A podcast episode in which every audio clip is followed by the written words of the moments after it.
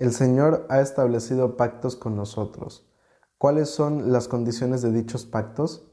Esto y más lo vamos a descubrir en la lección que comienza ahora.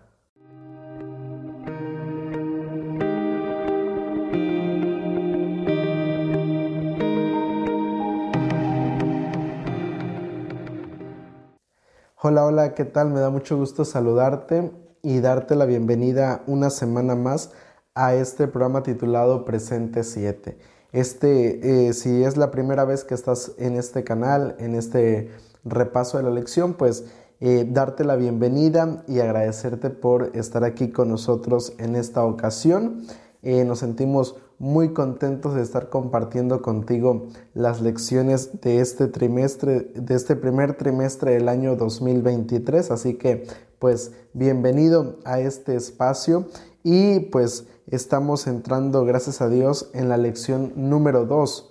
La lección número 2 para el 14 de enero del año 2023 y el título de la lección es Los pactos de Dios con nosotros. Y el versículo para memorizar se encuentra en el libro de Deuteronomio capítulo 28 versículos 1 y 2.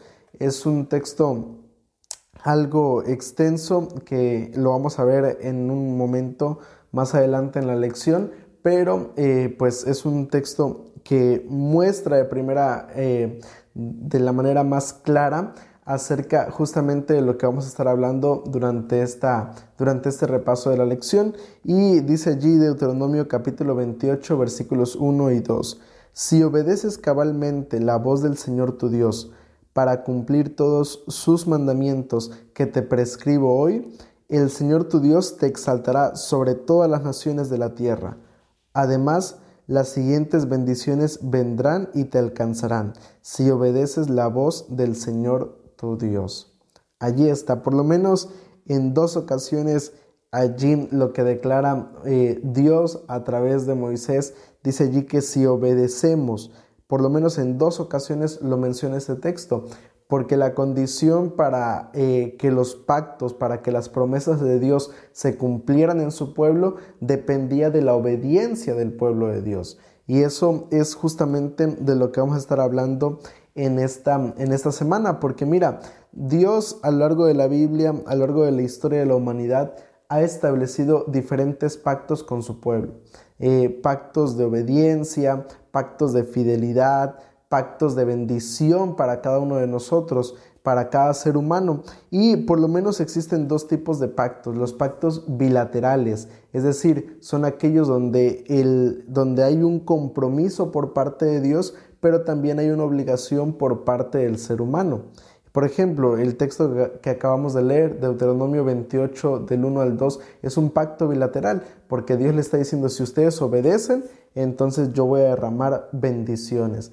Pero también hay otro tipo de pactos, los pactos unilaterales, es decir, son aquellos donde Dios promete algo a pesar de que el ser humano obedezca o no obedezca, o a pesar de que el ser humano cumpla o no cumpla con su parte del pacto con, el compromiso o con la invitación que Dios hace.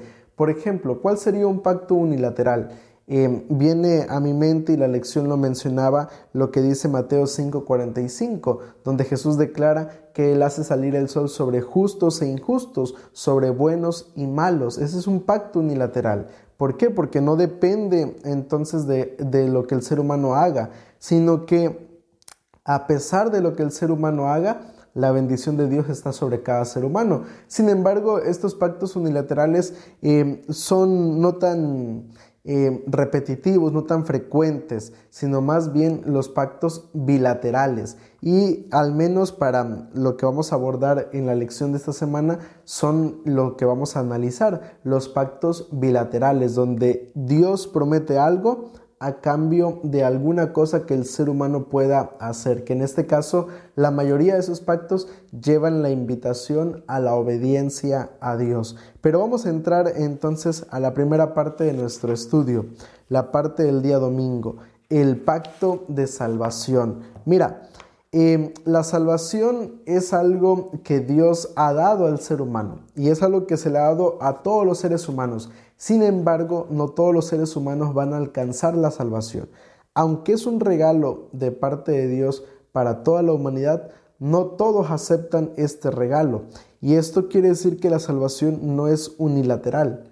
Eh, yo una vez platicando con una persona, esta persona me decía, yo pienso, yo creo que Dios va a salvar a todos los seres humanos. Y mira, este tipo de pensamiento se le conoce como universalismo. Es un pensamiento que hace creer que a pesar de lo que hagas, a pesar de lo que seas, Dios va a salvarte, sin importar eh, si le aceptaste o no le aceptaste, sin importar si entregaste tu vida a Él o no, Él te va a salvar. Pero realmente la salvación no funciona así, la salvación no es universal, sin importar lo que hagamos, sino que la salvación básicamente es un pacto bilateral, es un pacto donde si tú aceptas a Jesús en tu vida, entonces alcanzas la salvación, pero si no aceptamos a Jesús, pues entonces ese pacto no se cumple en nuestra vida. Y miren, eh, vamos a leer por lo menos tres textos que me gustaría compartir contigo en este momento, donde se nos presenta justamente esto, acerca de lo que el ser humano debe hacer para poder alcanzar la salvación. Pero aquí me gustaría aclarar algo más. Pero primero vamos a leerlo. Mira, lee conmigo primera de Juan 5:13. Dice allí el texto bíblico.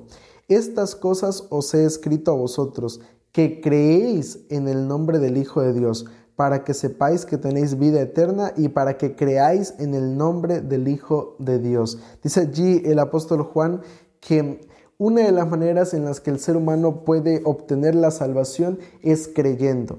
¿Creyendo en quién? Creyendo en Jesús. Otro de los textos interesantes lo encontramos en Mateo 10, 22. Mira lo que dice allí Mateo capítulo 10, versículo 22. Dice allí, seréis odiados por todos por causa de mi nombre, pero el que persevere hasta el fin, éste será salvo. Eh, si perseveramos, entonces dice allí Jesús, podemos alcanzar la salvación. Y un último texto, segunda de Pedro capítulo 1, capítulo 2, perdón, capítulo 1, versículos 10 y 11. Segunda de Pedro capítulo 2, versículos 10 y 11. Escucha lo que dice allí la palabra de nuestro Dios. Y mayormente aquellos que siguiendo la carne andan en placeres en, e inmundicias y desprecian el señorío, atrevidos y obstinados, no temen decir mal de los poderes superiores. Mm. Ah, perdón, es el capítulo 1, versículos 10 y 11. Perdón, estaba leyendo el capítulo 2. Ahora sí, dice allí el texto bíblico. Por lo cual, hermanos, tanto más procurad hacer firme vuestra vocación y elección, porque haciendo estas cosas jamás caeréis. De esta manera os será otorgada amplia y generosa entrada en el reino eterno de nuestro Señor y Salvador Jesucristo.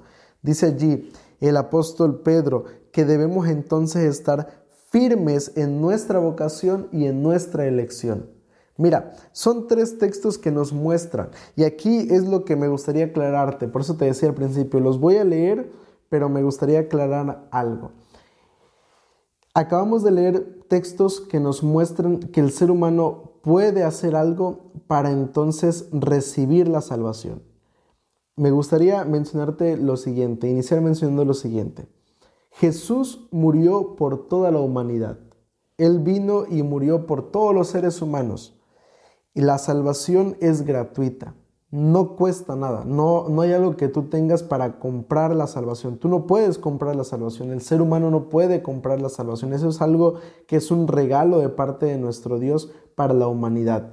Pero esto no quiere decir que todos los seres humanos van a alcanzar la salvación. Y esto lo menciono porque hay que aclarar que aunque Jesús murió por toda la humanidad, no todos aceptan esa, esa salvación o ese regalo de parte de nuestro Dios. Cuando el ser humano acepta el regalo de Dios, lo podemos hacer en este caso eh, con la condición o, o más bien con la parte del pacto, hablando del ser humano, que debemos creer en Jesús y como dice aquí los otros textos que leímos, perseverando y estando firmes. Son las tareas, las condiciones, la parte que al ser humano le corresponde hacer. Creer, perseverar y estar firmes. Es lo que el ser humano puede hacer. Y con esto no quiere decir que entonces la salvación sea por obras, porque al final de cuentas la salvación nunca va a ser por obras. La salvación siempre va a ser por fe en Jesús. Pero cuando el ser humano cree en Jesús, cuando el ser humano persevera en Jesús, cuando el ser humano está firme en Jesús, entonces todo esto nos lleva a una vida de obediencia y de entrega total a Jesús. Y eso es lo que nosotros debemos entender, porque sí, el la salvación es bilateral.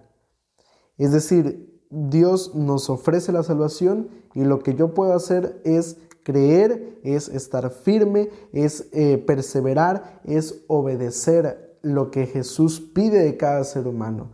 Y entonces todo eso es resultado de creer, de confiar, de tener fe en Jesús.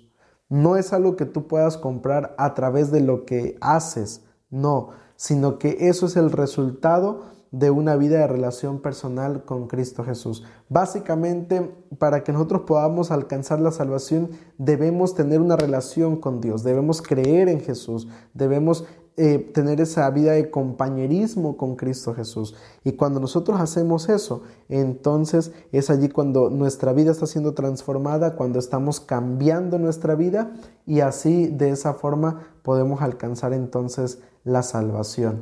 Pero al final de cuentas, el pacto de la salvación es un pacto bilateral donde Jesús vino a hacer algo que fue morir por nosotros en la cruz del Calvario y ahora lo que nos queda a nosotros para alcanzar la salvación, para recibir la salvación, para poder ser salvos es creer, es perseverar, es estar firmes y es en este caso eh, vivir una vida de entrega total a Dios. Y esto por consiguiente nos lleva a una vida de obediencia y así pues prepararnos para estar con Cristo en la patria celestial.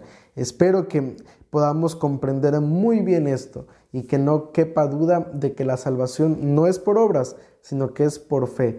Pero la, la vida de obediencia es el resultado justamente de esa vida de fe. Ahora, vamos a pasar a la parte del día lunes. Si obedeces cabalmente. Mira, el libro de Deuteronomio es un libro bastante interesante, es un, es un libro de mensajes de parte de Dios para el pueblo de Israel en el desierto antes de que entraran a la tierra prometida. Y allí este, en este libro Moisés repasa muchas de las promesas, muchas de las advertencias que Dios le dio a su pueblo en momentos determinados. Allí en el libro de Deuteronomio se repasan y mira, el enfoque principal de Deuteronomio es justamente el hecho de mostrar el pacto que Dios había establecido con su pueblo. Y vamos a leer por lo menos algunos versículos eh, de justamente este pacto que Dios establece con el pueblo de Israel. Y vamos a leer Deuteronomio capítulo 28, versículos 1 y 2. Dice ahí el texto bíblico. Acontecerá que si oyes atentamente la voz de Jehová tu Dios, para guardar y poner por obras todos sus mandamientos que yo te prescribo hoy, también Jehová tu Dios te exaltará sobre todas las naciones de la tierra, y vendrán sobre ti y te alcanzarán todas estas bendiciones si escuchas la voz de Jehová tu Dios. En, este, estos primeros dos versículos de Deuteronomio capítulo 28, versículos del 1 al 2, Dios le dice al pueblo de Israel que si obedecen, si escuchan la voz de Dios, entonces dice allí que Él nos va eh, o iba a bendecir, iba a exaltar al pueblo de Israel por encima de otras naciones. Y eso es algo realmente maravilloso porque nos muestra ese, ese pacto que Dios estaba estableciendo con su pueblo. Yo voy a bendecirlos si ustedes son fieles, si ustedes obedecen a mi voz. Y ahora escucha lo que dice los versículos 13 y 14. Te pondrá Jehová por cabeza y no por cola. Estarás encima solamente, nunca debajo, si obedeces los mandamientos de Jehová tu Dios, que yo te ordeno hoy, si los guardas y cumples, y no te apartas de todas las palabras que yo te mando hoy, ni, la, ni a la derecha ni a la izquierda, para ir tras dioses ajenos y servirlos. Dice allí que si el pueblo obedecía, y mira, a partir del versículo 3, Dios empieza a dar esa serie de bendiciones al pueblo. Por ejemplo, le dice que él iba a derrotar a sus enemigos, iba a bendecir eh, sus graneros, sus siembras y el fruto de la tierra, iba a hacer eh, sobreabundar sus bienes, iba a bendecir a su familia. Allí está la serie de bendiciones que Dios estaba dispuesto a derramar sobre su pueblo si su pueblo obedecía fielmente a su voz. Y eso es algo realmente maravilloso porque nos muestra el interés de, de Dios porque nos vaya bien, porque vivamos una vida agradable, una vida buena, una vida donde el ser humano pueda realmente disfrutar de lo que Dios está dispuesto a derramar sobre cada uno de nosotros. Nos muestra a un Dios que es un Dios interesado por la humanidad, un Dios que ama al ser humano, un Dios que busca siempre el beneficio y la bendición para cada uno de sus hijos.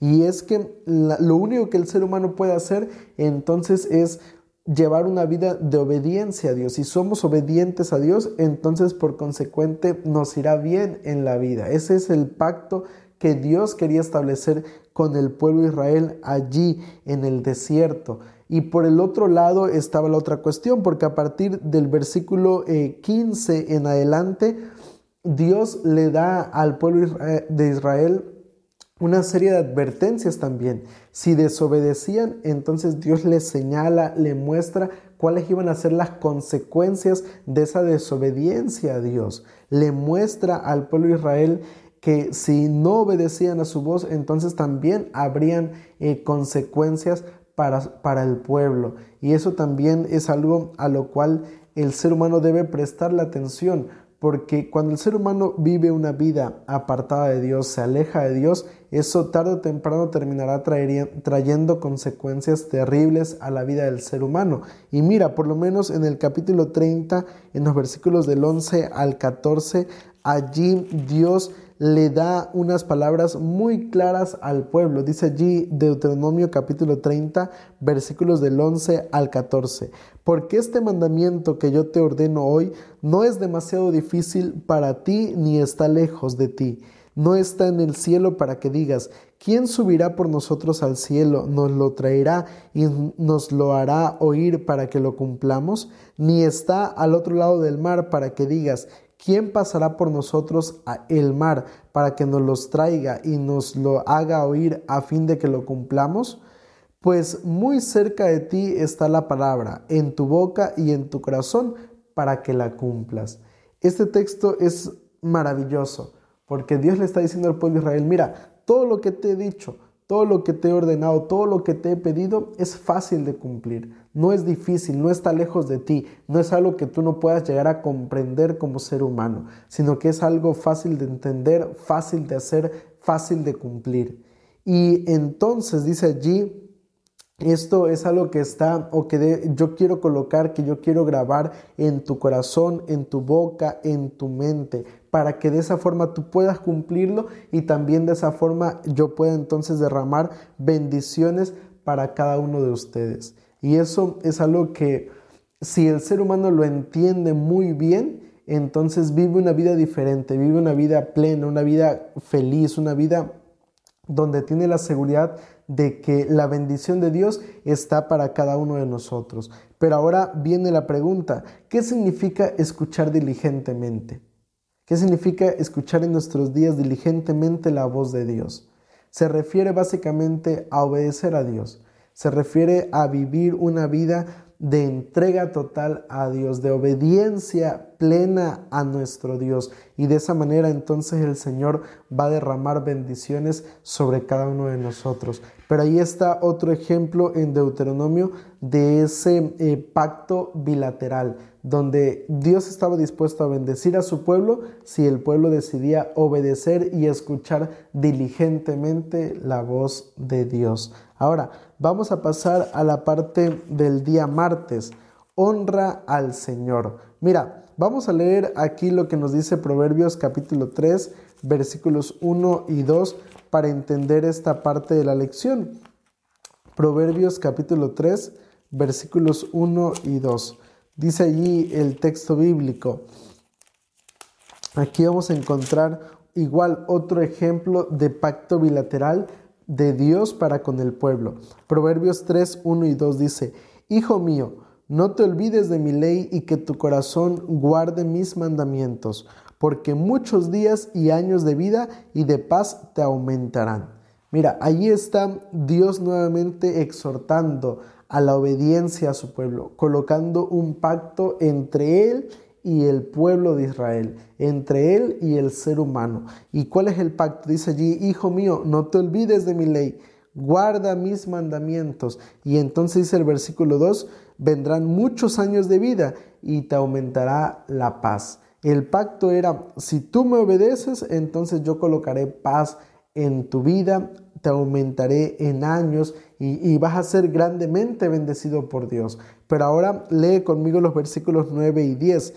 Honra a Jehová con tus bienes y con la primicia de todos tus frutos.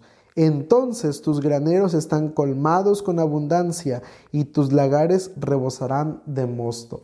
Nuevamente allí vemos esa invitación, esa muestra de ese pacto que Dios quería establecer con su pueblo. Dice, si tú honras a Dios con tus bienes, con tus primicias, entonces allí yo voy a llenar tus graneros, voy a llenar en este caso de trabajo, de bendición para el pueblo. Y yo, yo pregunto, ¿Quién no quisiera disfrutar de, trabajo? ¿Quién no quisiera disfrutar de las bendiciones de Dios? Creo que a esta respuesta todos diríamos un fuerte amén. Todos responderíamos que queremos que Dios bendiga nuestro trabajo, bendiga nuestro esfuerzo, bendiga el fruto de lo que sembramos, de lo que hacemos. Dios eh, quiere realmente bendecirnos, pero nuevamente encontramos este pacto bilateral donde Dios dice, bueno, ¿Tú quieres que yo te bendiga? Entonces solamente te pido que seas fiel, te pido que obedezcas, te pido que, escuches a mi voz y que guardes mis mandamientos. Es lo que Dios, básicamente en todos los pactos que Dios establece con, con, sus, con, su, con sus hijos, la condición sigue siendo la misma. Dios no pide nada más, solamente una vida de entrega y obediencia total a Él. Pero aquí, al menos hablando en el versículo 9 y 10, menciona una, una frase muy interesante. Dice allí, honra a Jehová con tus bienes y con las primicias. Mira, Dios nos bendice también eh, materialmente hablando. Dios nos bendice también de ese modo. Y cuando el ser humano es bendecido por Dios de esa manera, es nuestro deber, como lo veíamos en la lección pasada y como lo vamos a ver en las lecciones más adelante, es deber del ser humano que entonces administremos de manera correcta esas bendiciones que Dios nos da. Esa es parte del pacto que Dios estaba colocando allí con su pueblo, que Dios está colocando allí con el ser humano, la administración correcta de las bendiciones que Él nos da administrar bien y ser fiel a Dios en esa parte. Porque cuando el ser humano hace esto, entonces es allí cuando Dios nos bendice. Mira, mucha gente eh, cree, piensa que, bueno, Dios nos va a bendecir y entonces yo puedo malgastar, yo puedo malutilizar las bendiciones de Dios y aún así Dios va a seguir colocando bendición en mi hogar, en mi, en mi trabajo, en mi vida. Pero no es así. ¿Por qué? Porque justamente Dios ha dado eh, recomendaciones, ha dado eh, maneras en las que el ser humano debe administrar esas bendiciones que Él derrama sobre cada uno de nosotros. Y eso sí es algo que eh, debemos comprender porque no es algo que ocurra por arte de magia, no es algo que ocurra de manera solamente milagrosa y listo, sino que es algo que el ser humano tiene también que hacer, tiene que también colocar esta cuestión de su parte para que la bendición de Dios siga estando presente en la vida del ser humano. Si el ser humano es fiel con lo que Dios da, ya sea mucho o poco, el Señor va a seguir siendo fiel para cada uno de nosotros. Pero también parte de eso consiste en saber administrar de manera correcta las bendiciones que Dios derrama sobre cada uno de nosotros. Ahora, vamos a pasar a la parte del día miércoles.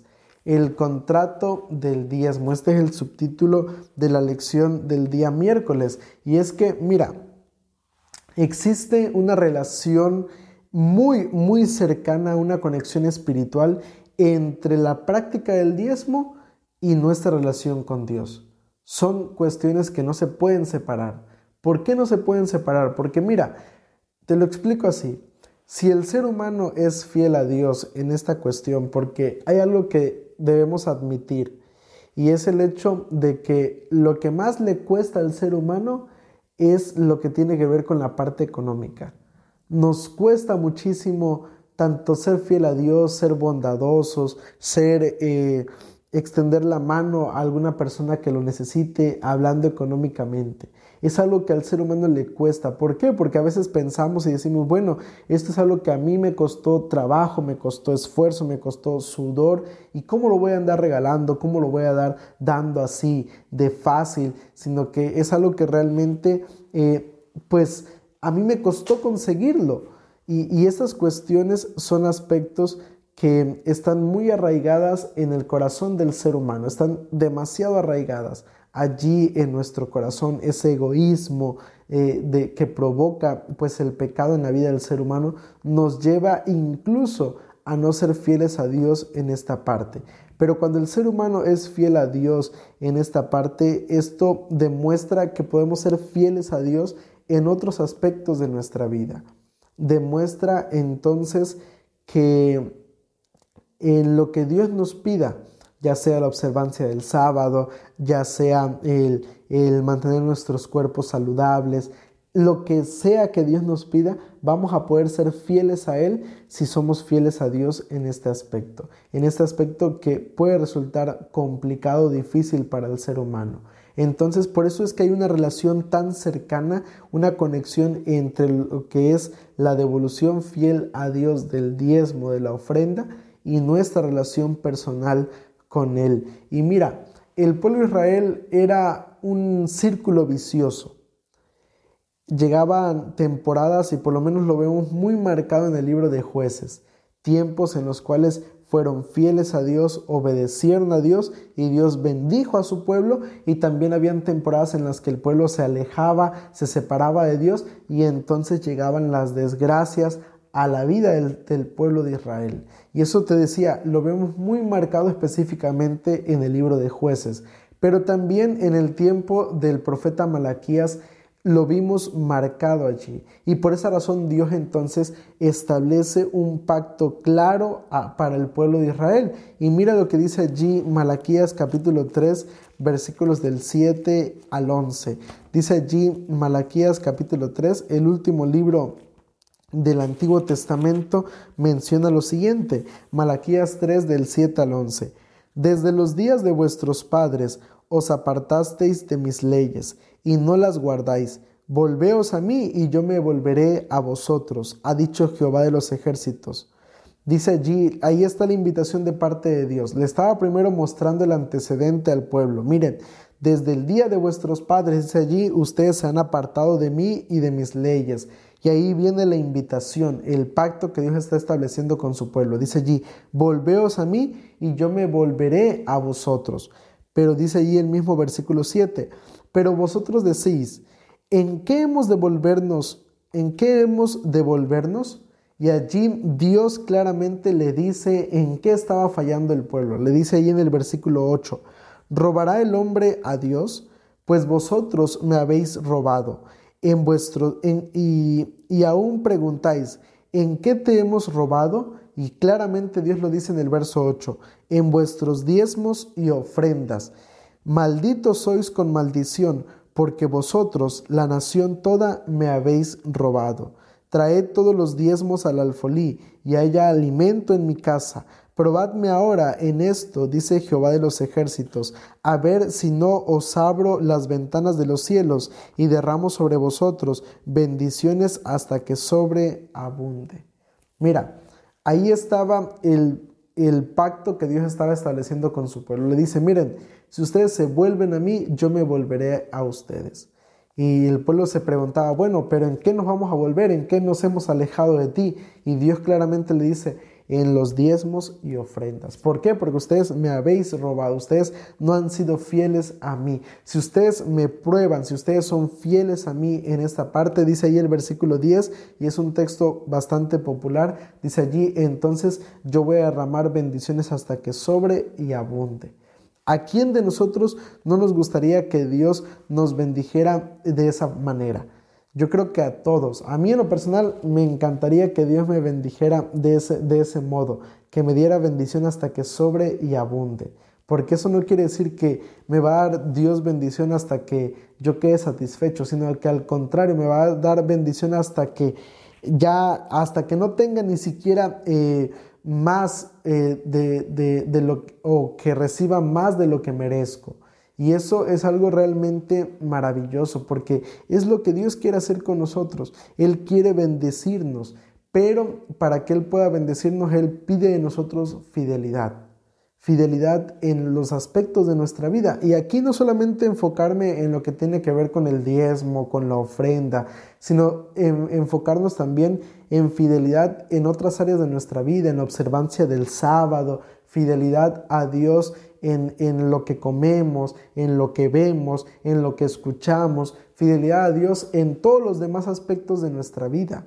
Y aquí también mencionar que Dios requiere fidelidad también en el aspecto de, la, de, los diezmos, de las ofrendas, porque lo que te decía al principio, este es un aspecto que le cuesta al ser humano, que le cuesta a los seres humanos cumplir y por lo tanto es allí donde nosotros tenemos que trabajar y enfocarnos para que la bendición de Dios esté presente en la vida del ser humano. Yo una vez platicando con una persona me decía, yo no entiendo por qué Dios no me bendice y platicando eh, acerca de su vida espiritual, estaba fallando en esta parte. Yo le decía a este hermano, mira, si tú eres fiel a Dios en esto, en la devolución de los diezmos, de las ofrendas, entonces Dios va a derramar bendiciones sobre ti. Si no, aunque tú te esfuerces, aunque tú trabajes horas extra, la bendición de Dios no la vas a ver presente en tu vida.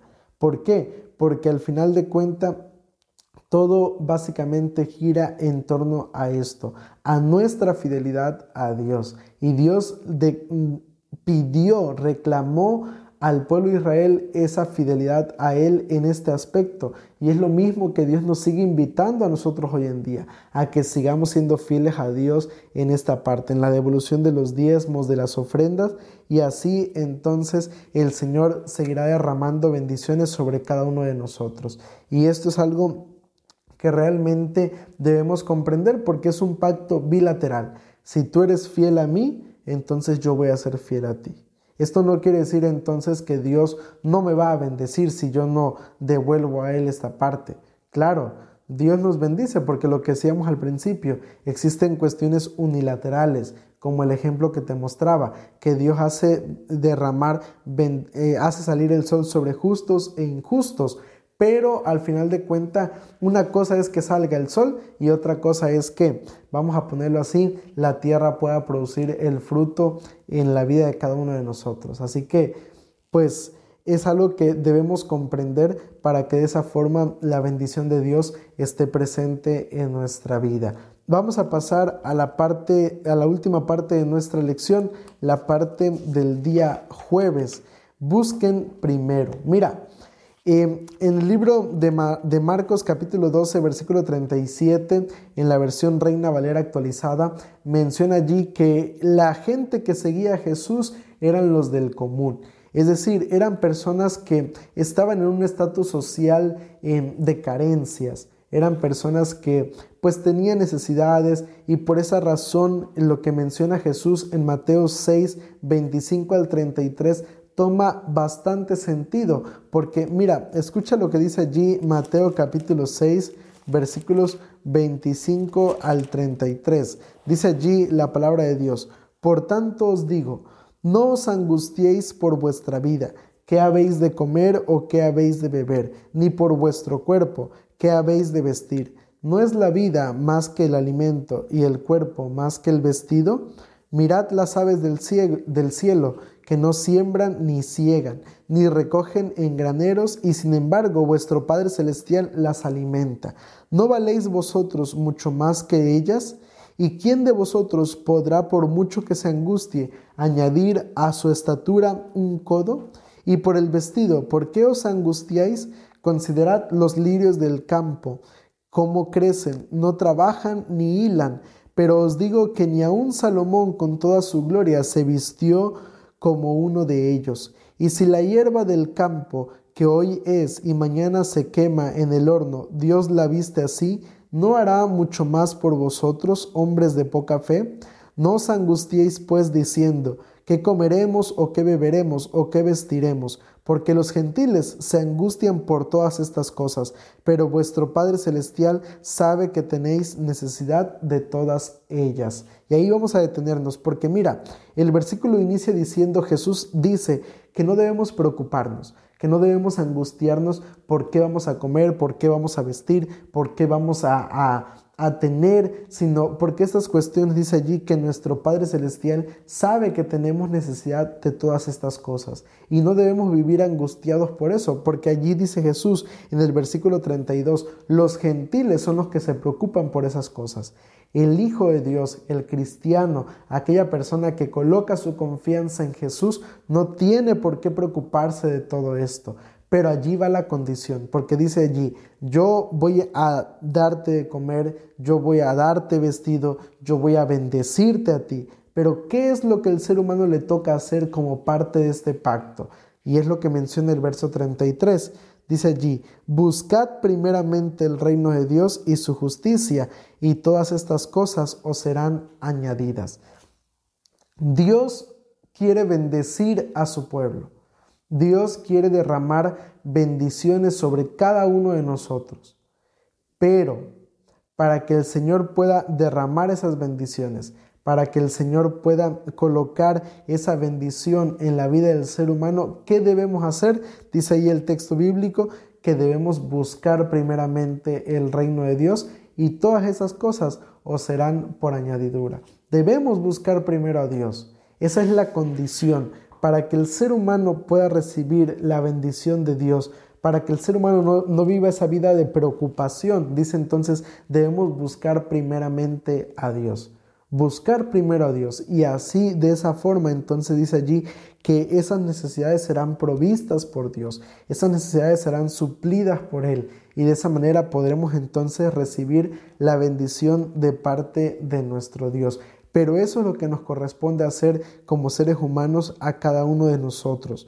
Y ahora me gustaría leer contigo otro texto. Se encuentra en Segunda de Crónicas capítulo 7 versículo 14 y con esto me gustaría finalizar también la lección, el repaso de la lección de esta semana. Segunda de Crónicas, capítulo 7, versículo 14 dice, Si se humilla mi pueblo, sobre el cual mi nombre es invocado, y oran y buscan mi rostro y se convierten de sus malos caminos. Allí está esta primera parte del pacto. Dice allí Dios, si ustedes se humillan, si ustedes oran, si ustedes me invocan, si ustedes se convierten, si ustedes me buscan, y dice allí, entonces, dice allí, yo oiré desde los cielos, perdonaré sus pecados y sanaré su tierra.